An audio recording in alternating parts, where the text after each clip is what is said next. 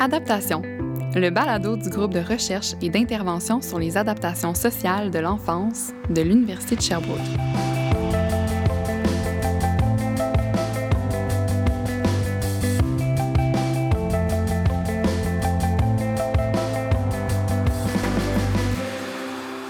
Les problèmes du comportement sont associés à une mauvaise adhésion générale aux règles et aux normes sociales. Les jeunes qui souffrent de troubles de comportement ont donc bien des difficultés à respecter les règles. On peut facilement s'imaginer qu'en temps de pandémie, où plusieurs nouvelles règles sont mises en place pour notre sécurité et pour celle des autres, que ces jeunes sont à risque de subir des conséquences négatives. Les comportements à défiance ou d'opposition sont plus à risque de mener vers des contraventions pour le non-respect des règles ou encore d'augmenter les risques d'infection à la COVID-19 par non-adhésion aux mesures de distanciation. Même si c'est normal, à l'adolescence, de chercher à défier les règles pour établir son autonomie en tant que jeune adulte, Exprimer fréquemment des refus ou une opposition ferme face aux règles peut parfois être un signe d'un trouble sous-jacent. En ces temps où on sort tranquillement de plus d'un an de confinement, où des règles sanitaires de distanciation et un couvre-feu nous ont été imposés, on peut se demander est-ce que les problèmes de comportement ont un impact sur l'adhésion aux mesures liées à la COVID-19? Alexa Martin-Story, notre invitée d'aujourd'hui, s'est penchée sur le sujet. Son équipe a tenté d'établir un lien entre les troubles du comportement précoce, donc détectés vers l'enfance, et le respect ultérieur des directives imposées par la COVID-19 à l'émergence de l'âge adulte vers 18-19 ans. Ces travaux pourraient permettre, entre autres, d'apporter de nouvelles perspectives en matière de santé publique. Alexa Martin-Story est titulaire de la chaire de recherche du Canada sur la stigmatisation et le développement psychosocial. Elle est professeure au département de psychoéducation de l'Université de Sherbrooke et membre chercheur régulier au GRISE. Bonjour Alexa. Bonjour, merci beaucoup pour, euh, pour avoir à m'inviter à parler avec toi aujourd'hui. Bien, merci, c'est vraiment un plaisir euh, de te parler aussi. Aujourd'hui, on va euh, parler plus précisément d'une de tes études, une de tes dernières études qui porte sur les problèmes de comportement et le respect des directives concernant la COVID-19. Super. Oui, donc pour commencer, j'aimerais que tu nous définisses un peu c'est quoi les problèmes de comportement. Donc, un peu comme vous avez indiqué euh, dans l'introduction, lorsqu'on parle à propos des troubles de comportement, on parle à propos de deux grandes euh, diagnostications qu'on utilise dans les, euh, pour mieux comprendre la santé mentale chez les jeunes, qui est les troubles d'opposition et ainsi que les troubles de conduite. Et on pense que les troubles d'opposition sont peu, ils émergent plus tôt et les troubles de conduite émergent plus tard. Et essentiellement, ces deux différents diagnostics qui sont très fortement liés reflètent une grande, une grande variabilité de type de comportement qu'on peut considérer comme étant perturbateur. Donc, c'est euh, plus d'opposition avec le suivi des consignes et des règles. Il y a plus d'hostilité, il y a plus de comportement agressif, euh, il y a une euh, plus grande probabilité de euh, briser les règles euh, qui ont des conséquences pour l'autrui. Donc, c'est tous les comportements qui sont agressifs et oppositionnels. Et comme vous avez nommé, lorsqu'on pense à propos de les, enfants et surtout les adolescents, un certain niveau de ces types de troubles sont normatifs. Donc, mm-hmm. on va penser qu'il y a comme avoir quelques-uns de ces comportements, c'est presque tous les enfants vont, vont être en opposition à quelque chose oui. pendant, pendant la journée. Mais c'est vraiment, lorsqu'on parle à propos de où, euh, où on commence à penser à propos de ça comme être un trouble, c'est vraiment dans l'intensité et la fréquence des comportements. Donc, lorsqu'un enfant a beaucoup plus de ces comportements d'un autre et que l'intensité de, ces, euh, de cette opposition est beaucoup plus grave, c'est là qu'on a une tendance de parler à propos d'une trouble de comportement. Super, merci. C'est vraiment très clair. Puis ces jeunes-là, disons, qui ont un trouble de comportement ou un problème de comportement, est-ce qu'ils ont tendance à avoir aussi euh, d'autres difficultés? Est-ce que c'est associé à certains autres problèmes en particulier dans leur vie? Oui, donc une des raisons pour lesquelles on est très intéressé à mieux comprendre ces types de problèmes, c'est pas seulement parce que c'est les conséquences perturbateurs euh, euh, sont négatives pour l'individu, pour pour, euh, pour, les, pour les autres autour de, de l'enfant, mais aussi parce qu'il y a une très grande corps de recherche qui nous montrent que avoir ces troubles a des conséquences à, long terme et ça a mhm. des conséquences légaux. Donc, les, les enfants et les jeunes qui ont les troubles de conduite sont beaucoup plus probables d'avoir des, de, participer dans les activités illégaux, mhm. d'être dans les, les, systèmes juridiques.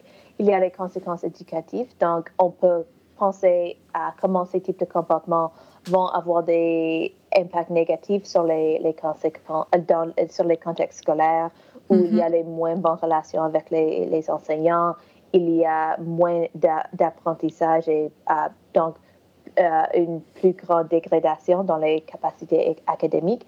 Et la chose qui était particulièrement intéressante pour nous comme équipe de recherche et en lien avec le COVID, c'est l'impact qu'on voit que ces troubles de conduite ont sur la santé. Donc, on sait mm-hmm. que à long terme, on voit plus de, plus de risques pour plusieurs différents types de maladies chez les jeunes avec les troubles de conduite. Um, euh, les, les, troubles euh, circulatoires, les troubles euh, de diabète, plus d'utilisation des services, plus de blessures. Et éventuellement, il y a même des études qui montrent que c'est associé avec une mortalité plus tôt. Donc, on voit les conséquences sur plusieurs domaines, mais le, la conséquence sur la santé, c'était vraiment ce qui a motivé cette étude spécifique. Ah, c'est vraiment intéressant. Est-ce que c'est nouveau de s'intéresser à, à, la santé physique?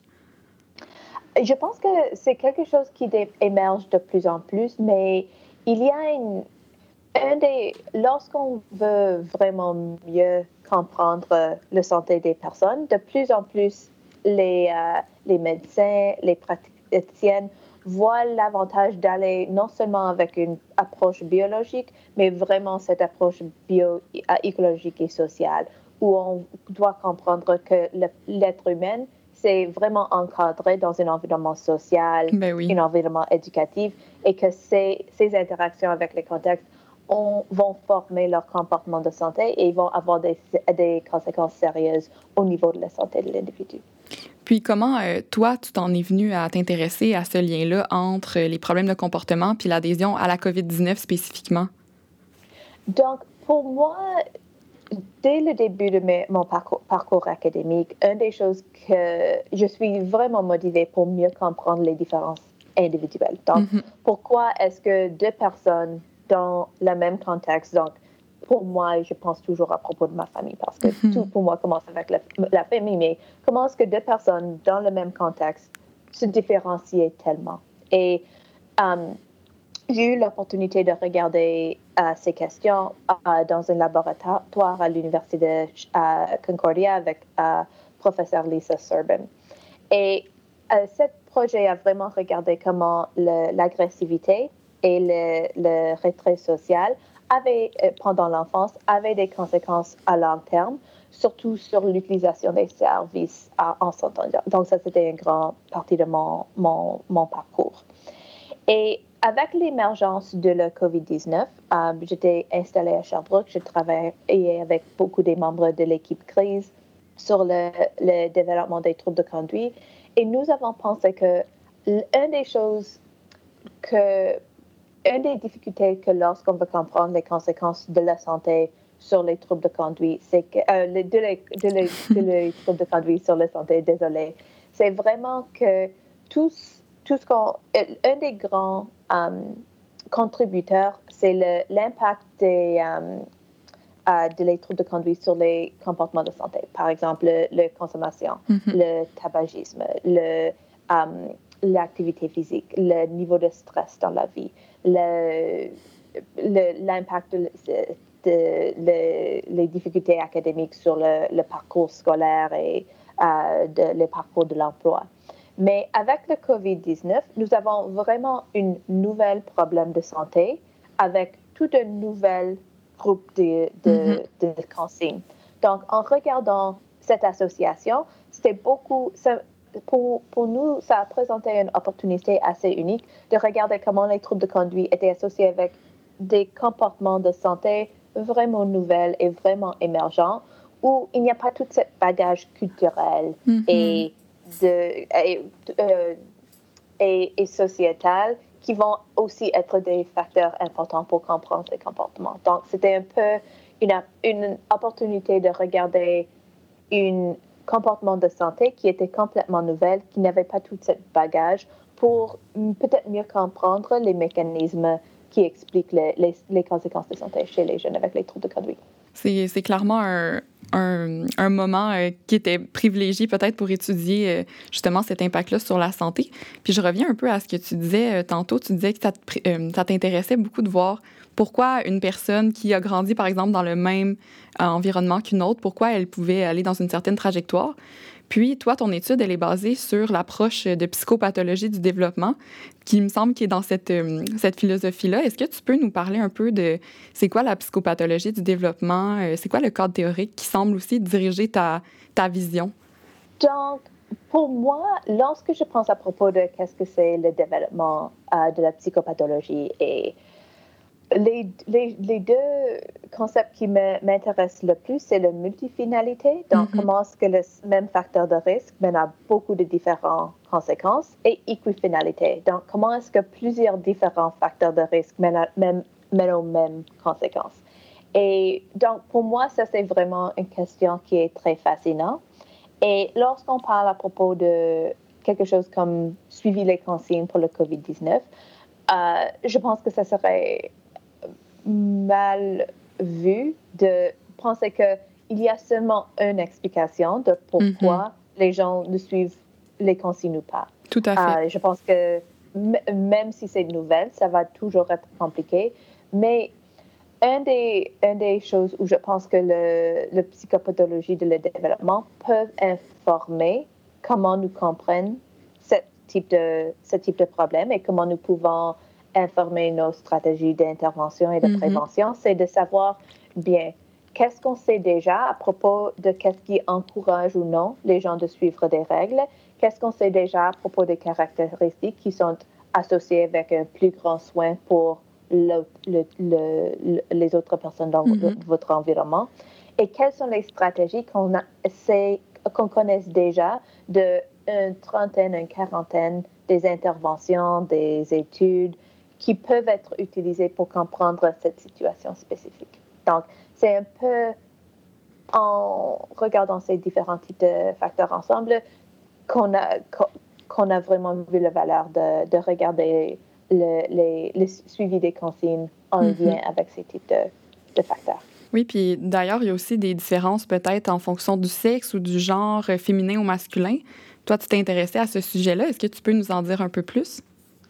Donc, une des choses qu'on observe lorsqu'on regarde les facteurs qui sont associés à, typiquement avec le um, suivi les consignes en lien avec le COVID-19, c'est que euh, les femmes rapportant typiquement plus de, euh, se conforment plus à mm-hmm. les, les, consignes sanitaires que les hommes.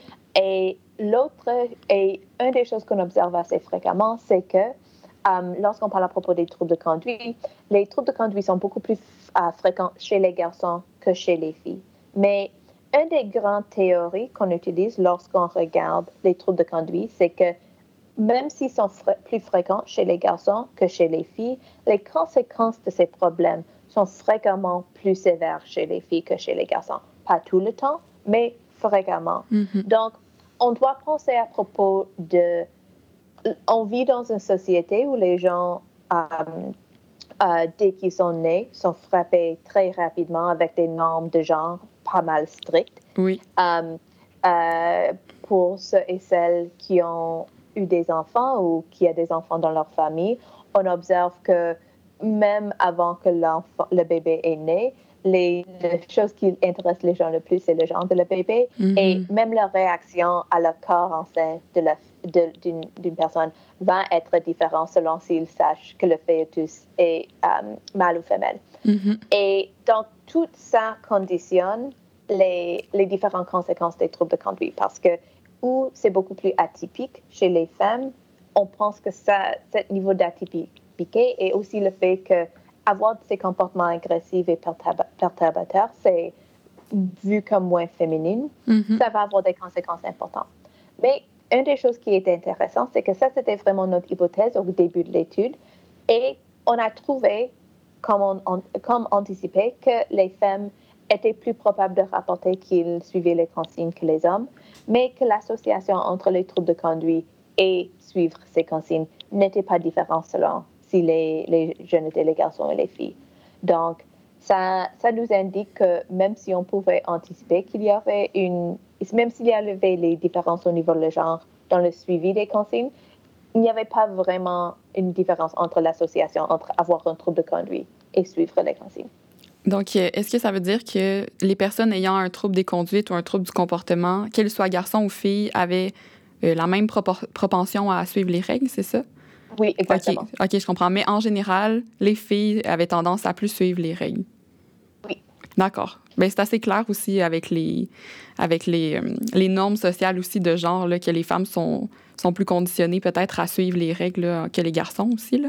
Oui, et je pense que euh, les, on peut regarder, il y a beaucoup d'études fantastiques qui regardent, par exemple, les différences dans lesquelles euh, euh, les éducatrices dans les contextes mm-hmm. de garde avec des très petits enfants répondent à les comportements perturbateurs mm-hmm. des garçons et des filles, ou avec des filles, ils sont les approches qu'ils prennent sont beaucoup plus probables à diminuer les comportements perturbateurs que les approches qu'ils prennent avec les garçons.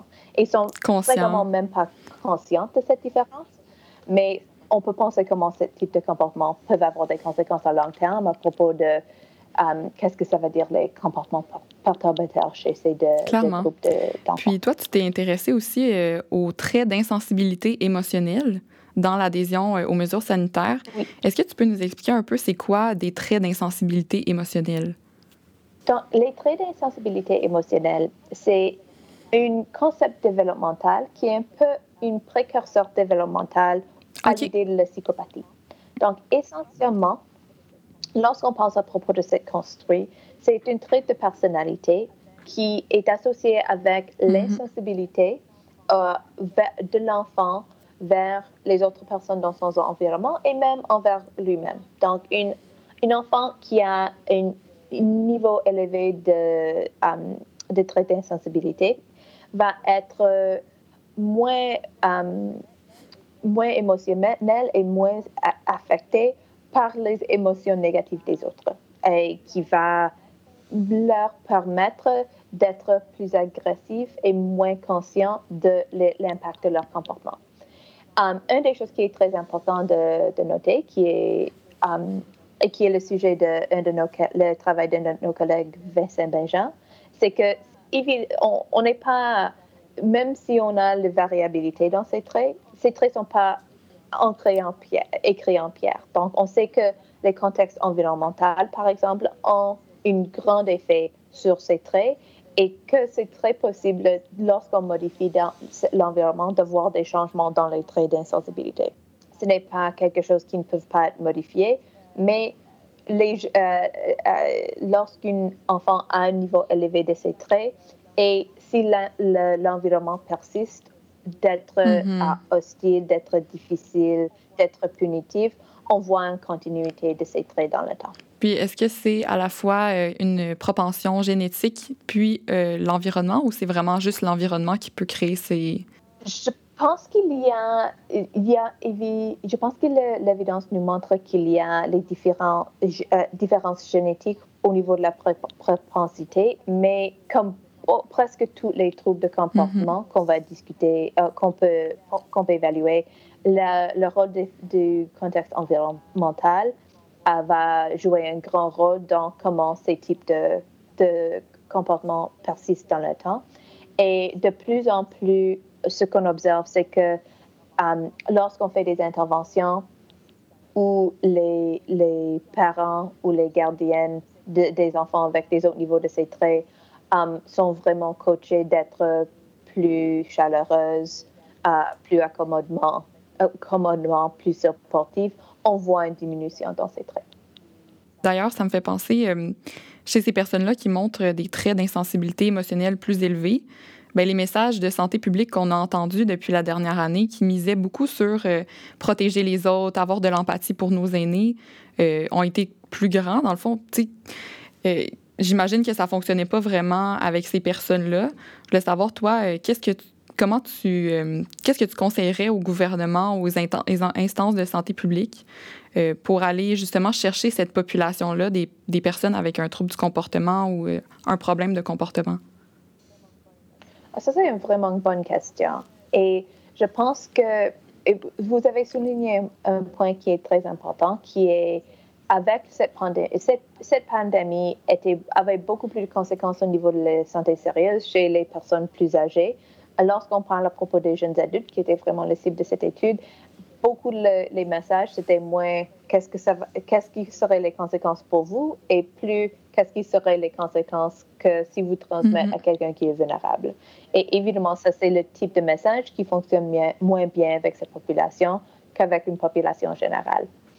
Donc, tout qui est les, euh, les messages de santé publique où les gens euh, vont, où ont, ont, mis le, en évidence les, le fait que cette type de, euh, cette pandémie, cette virus pourrait avoir des impacts assez conséquentiels pour l'individu. Donc, il y a les jeunes adultes qui deviennent vraiment malades, qui ont des conséquences à long terme et qui meurent avoir cet angle sur le sur le um, sur le uh, la prévention serait probablement important et aussi les de um, encourager peut-être mm-hmm. financièrement uh, peut-être uh, avec des um, des récompenses mm-hmm. assez tangibles de suivre les de suivre les consignes donc avoir des, avoir, une, avoir des récompenses très claires pour encourager le,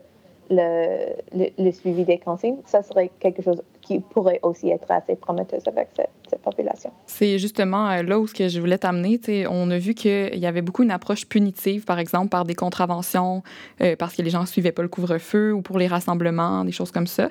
Donc, c'est une approche qui était plutôt punitive. Mais à l'inverse, euh, je pense aux États-Unis en ce moment qui ont lancé des campagnes où est-ce qu'ils font des loteries vaccinales. il y a des prix de 1 million de dollars, des bourses d'études qui sont données aux personnes vaccinées qui suivent les règles aussi. Euh, donc, toi, qu'est-ce que tu penses de ces approches-là, plus de type loterie, pour encourager la population à se faire vacciner? Est-ce que c'est un modèle intéressant pour inciter euh, les personnes qui, qui, généralement adhèrent moins bien aux consignes? Je pense que ce sont des approches qui sont très importantes pour cibler les populations qui vont être peut-être un peu moins intéressées dans, en se faire vacciner, en, se, en suivre les consignes. Et je pense que c'est très innovatrice mm-hmm. de essayer de motiver les différentes personnes qui vont avoir les, les différentes motivations. Oui, c'est ça. Puis je pense que c'est une approche innovatrice, comme tu dis, mais ça fait aussi beaucoup de remous chez certaines personnes, euh, par exemple, qui ne voulaient pas se faire vacciner ou des choses comme ça. Fait on sent que c'est comme quelque chose en émergence. Là. Oui, vraiment. et je pense que au niveau politique, peut-être, c'est toujours compliqué d'offrir quelque chose à quelqu'un pour faire pour mm-hmm. engager dans une activité que beaucoup d'autres personnes ont fait librement. Exact. Mais je pense que peut-être la perspective plus adulte, c'est que um, uh, tout le monde gagne mm-hmm. lorsque le plus de personnes possible, lorsqu'on vaccine, le, plus de personnes possible prennent la vaccination. Tout à fait. Donc, c'est, c'est comme peut-être vous n'êtes pas mis dans une loterie ou vous, mm-hmm. n'avez, vous n'êtes pas donné une bière ou je ne sais pas, mais euh, votre grand-mère n'attraperait pas le COVID quelqu'un qui n'est pas vacciné. Puis à l'inverse, est-ce que tu qu'est-ce que tu penses d'une approche plutôt punitive euh, lorsqu'on fait on a des individus avec des problèmes de comportement? Bien, et je pense que c'est comme euh, donc vous êtes psychoéducatrice. Je pense que lorsqu'on a des interactions avec les enfants avec les troubles de conduite, mm-hmm. il y a, je pense, quelque chose de naturel et de, euh, l'idée que la punition va mener à le comportement qu'on veut voir. Mm-hmm. Et c'est un peu comme, je ne veux pas dire satisfaisante, mm-hmm. mais oui, mais je pense que réalistiquement, c'est satisfaisant l'idée que comme quelqu'un brise une règle, on les punit, ça sent bon. Mm-hmm. Mais c'est le même avec comme faire une intervention avec un enfant avec un trouble de comportement. Si la punition ou la peur de la punition fonctionnerait, cet enfant n'aurait pas un trouble de comportement. Parce que, comme la majorité des autres enfants, lorsqu'on est comme, si tu ne fais pas ça, vous ne pouvez pas, je ne sais pas, prendre un désert, aller à la mm-hmm. parc, jouer avec le...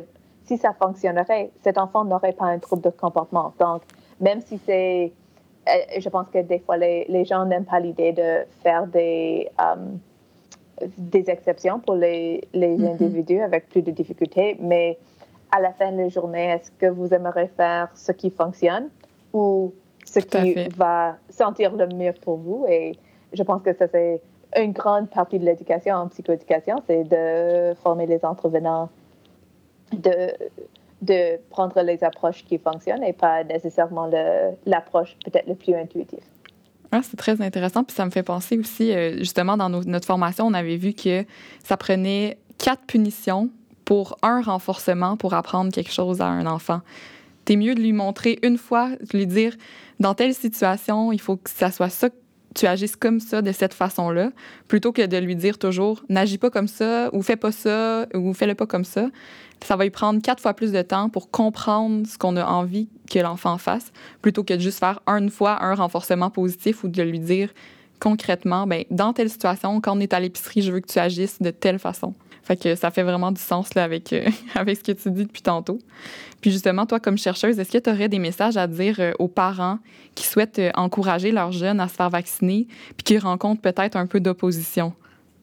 Bien, donc une des choses qui je pense est important de souligner, c'est que avec le vaccin, je pense que il y avait, j'ai l'impression qu'il y avait beaucoup plus de difficultés pour les parents de encourager leurs jeunes de suivre les consignes qu'il y a des difficultés à encourager leurs jeunes de prendre le vaccin. Donc, juste euh, je, je pense que c'est vraiment une littérature émergente, mais je mhm. pense que typiquement, on, ce qu'on entend des ados et des jeunes adultes, c'est qu'ils sont très hâte de recevoir le vaccin parce qu'ils veulent que les choses retournent à normal le plus rapidement que possible. Mhm. Mais euh, je pense que je pense que lorsqu'on parle à propos des populations des jeunes adultes, les plus grandes barrières vont être les barrières pratiques. Donc, c'est moins je ne veux pas le vaccin, c'est plus c'est pas convenient hmm. de me faire vacciner. Et euh, en lien avec cette euh, difficulté, je pense que où on doit aller lorsqu'on veut vacciner ces populations qui sont. Ben, les jeunes adultes, sont, ils ont beaucoup de choses à faire, ils sont très occupés, mm-hmm. euh, ils sont. C'est vraiment aller où ils se trouvent pour leur vacciner. Donc, peut-être pas cette première vague, mais lorsqu'on veut vraiment vacciner toute la population, je pense que c'est, oui, d'aller euh, d'être dans les stations de métro, mm-hmm. d'aller dans, les, peut-être pas des, des, bars, mais dans les, dans les endroits, les cégeps, etc., où on connaît qu'il y a des, des grandes populations de jeunes adultes pour que ça peut être aussi facile que possible. C'est ça, donc rendre l'accessibilité un peu plus euh, facile pour les gens qui, peut-être, qui veulent le vaccin, mais y aller, ou c'est contraignant. Tu sais, des fois, ça peut être contraignant, comme tu dis. Euh, puis, pour terminer, euh, ma dernière question, ça serait qu'est-ce qu'on pourrait dire aux jeunes qui ont un problème de comportement pour les sensibiliser davantage à respecter les règles? Je pense que c'est beaucoup. Je pense que avec les jeunes avec les troubles de comportement, c'est beaucoup mettre l'emphase sur quels sont les avantages pour eux de mhm. suivre les règles et c'est beaucoup de souligner les conséquences négatives que le COVID-19 peuvent en avoir pour des jeunes adultes. Donc sur leur vie, sur leurs amis. Et comme spécifiquement comme sur leur santé. Comme de plus en plus, on sait que peut-être une, une jeune adulte est peu probable d'être sur un ventilateur, de mourir de mm-hmm. COVID, mais il y a plusieurs jeunes adultes où ils ont des conséquences à long terme au niveau de la santé de leurs poumons, etc., etc. Et je pense que ce type de message a une plus grande probabilité de résonner avec cette population. Et aussi que suivre les consignes va être plus facile mm-hmm. et dans, dans, leur vie générale de ne pas, que de ne pas les suivre. Clairement. Puis comme on disait tantôt, euh, peut-être des loteries, des choses comme ça fonctionneraient aussi avec eux. Oui, exactement. Super. Ben écoute, ça ferait le tour pour euh, notre balado d'aujourd'hui. Je te remercie beaucoup euh, de nous avoir parlé de ça. C'est vraiment super intéressant, d'actualité. Puis tu super bien expliqué. Merci beaucoup. Ah, mais merci beaucoup. c'est toujours un plaisir de parler à propos de, de mes projets de recherche et j'ai trouvé votre question qui était très, très intéressante. Super, merci Alexa. Au revoir. Pour les personnes à l'écoute qui souhaitent en savoir plus sur les travaux d'Alexa, l'étude dont il est question dans cet épisode est disponible pour la lecture complète sous la description de l'épisode, ainsi que sur la page consacrée au balado sur le site du Grise.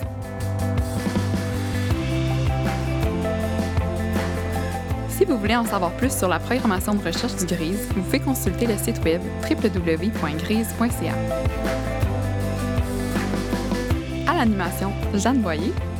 À la recherche et à la production, Sonia Anvar. Et à l'enregistrement, le studio balado du service de soutien à la formation de l'Université de Sherbrooke.